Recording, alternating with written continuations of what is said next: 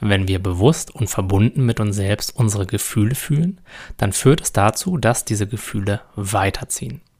Sie würden sowieso weiterziehen, aber viele Menschen leisten eben Widerstand gegen diese Gefühle. Das erzeugt eine ganze Menge Leid. Wenn du ein regelmäßiger Hörer meiner Podcasts bist, die Dailies anhörst oder meine YouTube-Videos schaust, dann wirst du aber möglicherweise auch schon mal versucht haben, in ein Gefühl, wenn es zu dir kommt, reinzuspüren. Oft versuchen wir das bei intensiven Gefühlen, die uns sehr unangenehm vorkommen. Und dann gehen wir da so lange in dieses Gefühl rein, bis es wieder an einen Punkt gelangt, wo es für uns auszuhalten ist.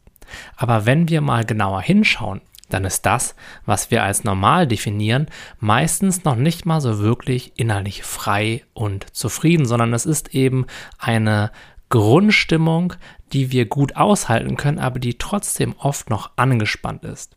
Und wenn du jetzt wirklich weiterkommen möchtest, wenn du deine Gefühle weiterhin auch in ihrer Tiefe auflösen möchtest, dann macht es total viel Sinn, dass wenn du merkst, so, ach, jetzt ist es eigentlich ganz okay wieder, äh, jetzt muss ich nicht mehr in das Gefühl reinspüren, jetzt kann ich meinen Alltag weiterleben, dass du dann noch einige Minuten dran bleibst und in diese Subtilitäten, in dieses tägliche Grundgefühl, in diese tägliche Grundanspannung oder in diese Grundnervosität, was auch immer dann bei dir gerade noch vorhanden ist, reinspürst. Und so lässt du dann viel mehr los, als wenn du einfach nur bis zu dem, was du sonst so als normal wahrnimmst mit dem Gefühl in Kontakt gehst und dann wieder von dem Gefühl wegschaust. Und es macht so viel Sinn, einen klaren und bewussten Alltag zu leben.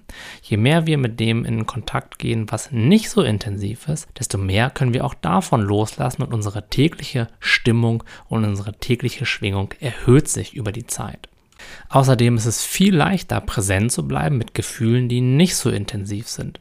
Wenn wir aber immer und immer wieder Feuerwehrmann oder Feuerwehrfrau spielen, wenn Gefühle kommen, dann berauben wir uns so viel, viel, viel Zeit, die wir am Tag auch ganz entspannt dafür nutzen könnten, um weiterhin mit uns in Kontakt zu bleiben.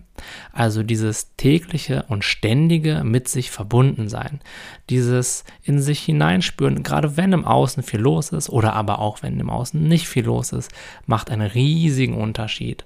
Und wenn du dazu mehr erfahren möchtest, dann kannst du dir auch den Podcast anhören, den ich dir noch hier unten drunter verlinken werde, denn da gehe ich noch einmal ganz besonders auf dieses Thema ein.